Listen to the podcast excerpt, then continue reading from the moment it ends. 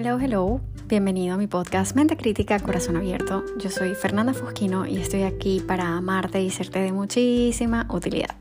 El episodio de hoy lo quiero abrir con la siguiente pregunta. ¿Escolarizar en masa o educar en casa? Quiero empezar aclarando que creo en la educación. Pienso que el conocimiento es poder y esa es mi bandera. Por eso es que amo leer, soy una lectora empedernida, una ratoncita de biblioteca. Sin embargo, quiero que seas consciente del gran problema que tiene nuestro sistema escolar hoy en día. Y para eso, quiero enseñarte la diferencia que hay entre escolarizar y educar. Por ejemplo, Benjamin Franklin no se escolarizó y Steve Jobs no terminó la carrera, pero ambos se educaron.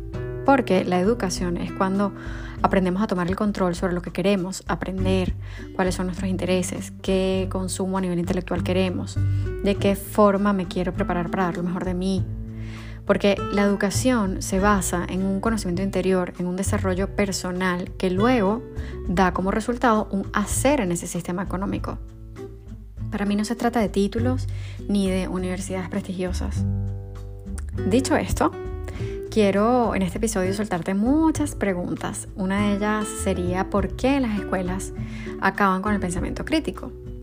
Nos enseñan a escuchar y repetir lo que escuchamos y entonces, como no se promueve pensar, preguntar nos da vergüenza. ¿No te ha pasado que en algún momento, estando en un grupo de personas, dijiste que no sabías algo y ese grupo reaccionó con indignación? Esta creo que puede ser una de las cosas que más fricción interior puedan causar en mí. Debemos de dejar de estigmatizar la ignorancia, porque de la ignorancia surge el conocimiento y horrorizarnos porque alguien no sepa algo es simplemente promover el no cuestionar.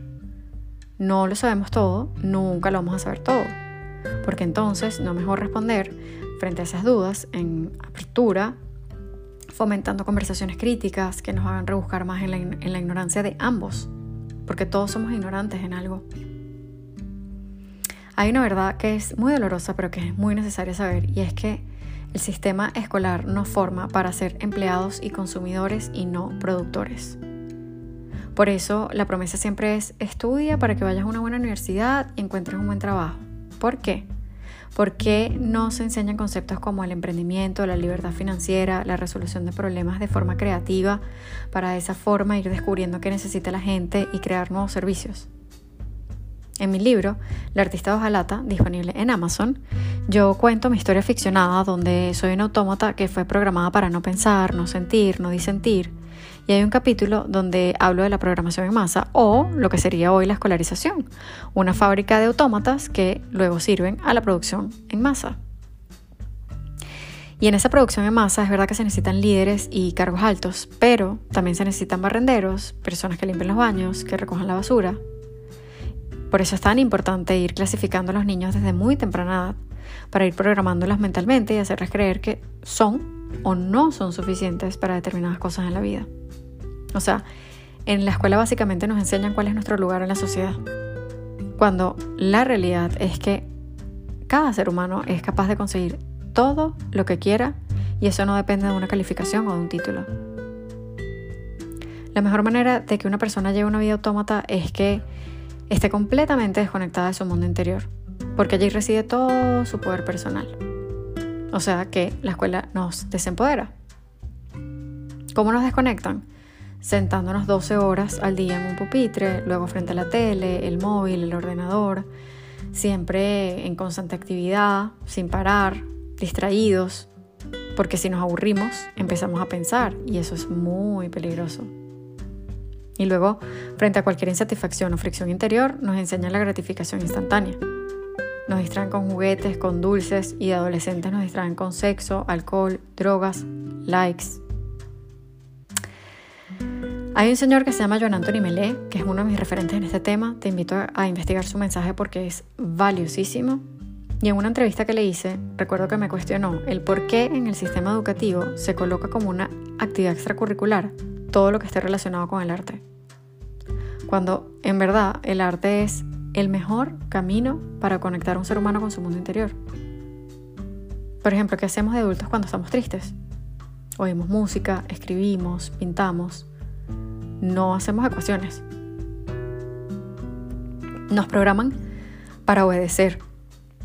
levantar la mano para hablar, pedir permiso para ir al baño, salir cuando suena el timbre, encajar, ser leales a determinadas ideas.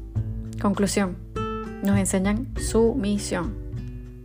Porque el sistema económico es jerárquico y para sostener la jerarquía tiene que haber sumisión. Porque desde pequeños nos enseñan, por ejemplo, a señalar a las personas que son diferentes?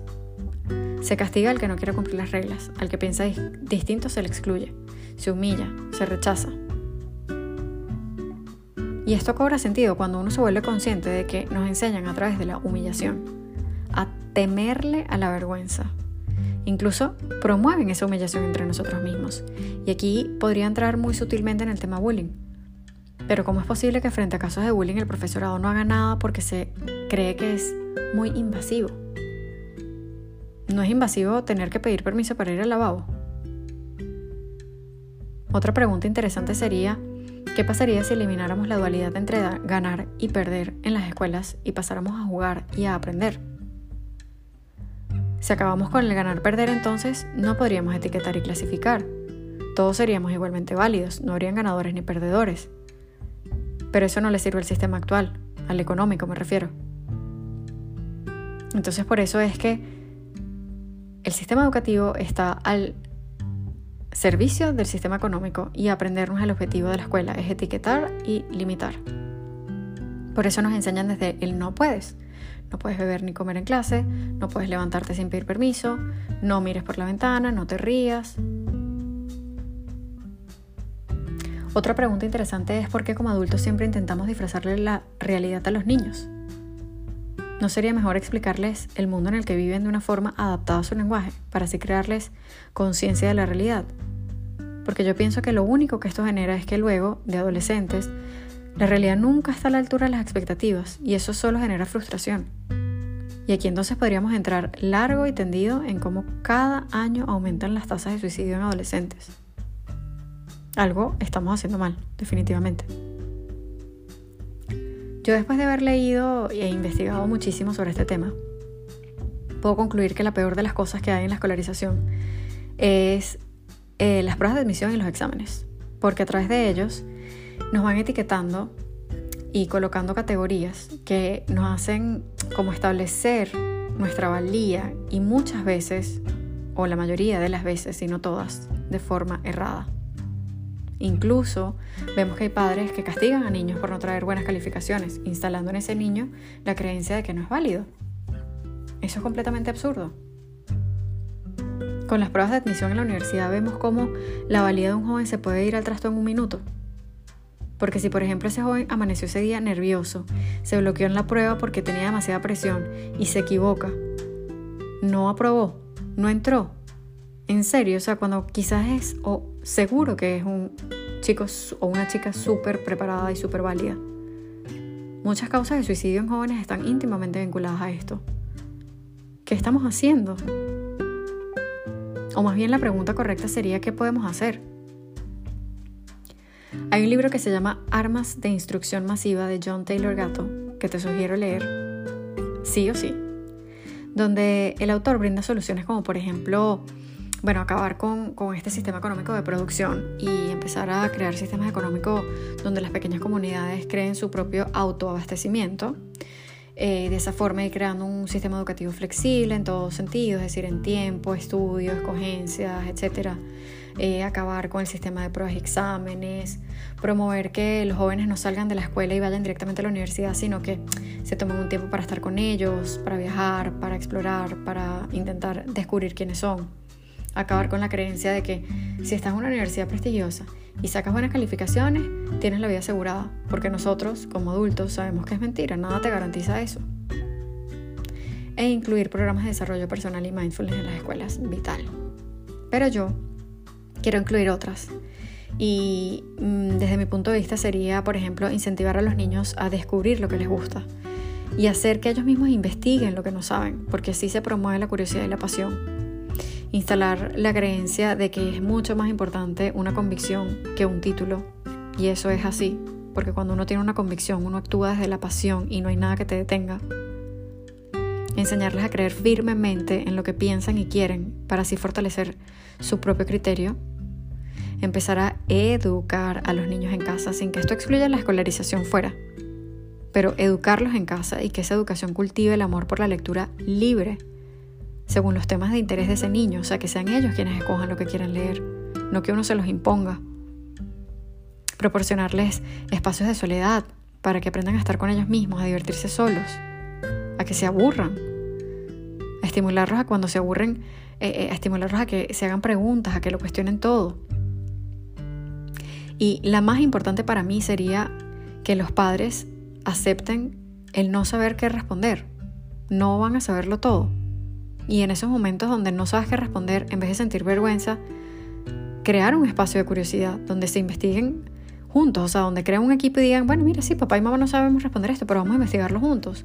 Y así ambos instalen la creencia de que no saber algo está bien. Es una oportunidad para aprender y eso es maravilloso.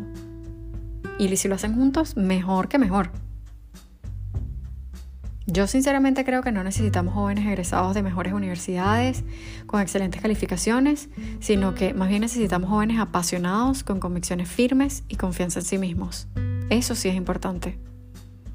Quiero cerrar eh, el episodio con una historia de una investigación científica acerca del entrenamiento de pulgas. Sí, sí, sí, de pulgas.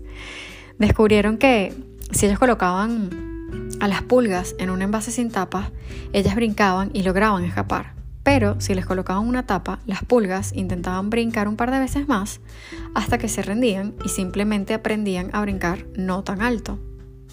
Y una vez logrado esto, se les quitaba la tapa del frasco y las pulgas no se escapaban. Y así somos los seres humanos. Muchas veces la tapa son nuestros propios miedos y otras veces el sistema y su programación. Espero haberte sido útil. Si te aportó, comparte, dame like, coméntame te amo infinito y no olvides que creo en ti y en tu corazón amoroso y compasivo. ¡Mua!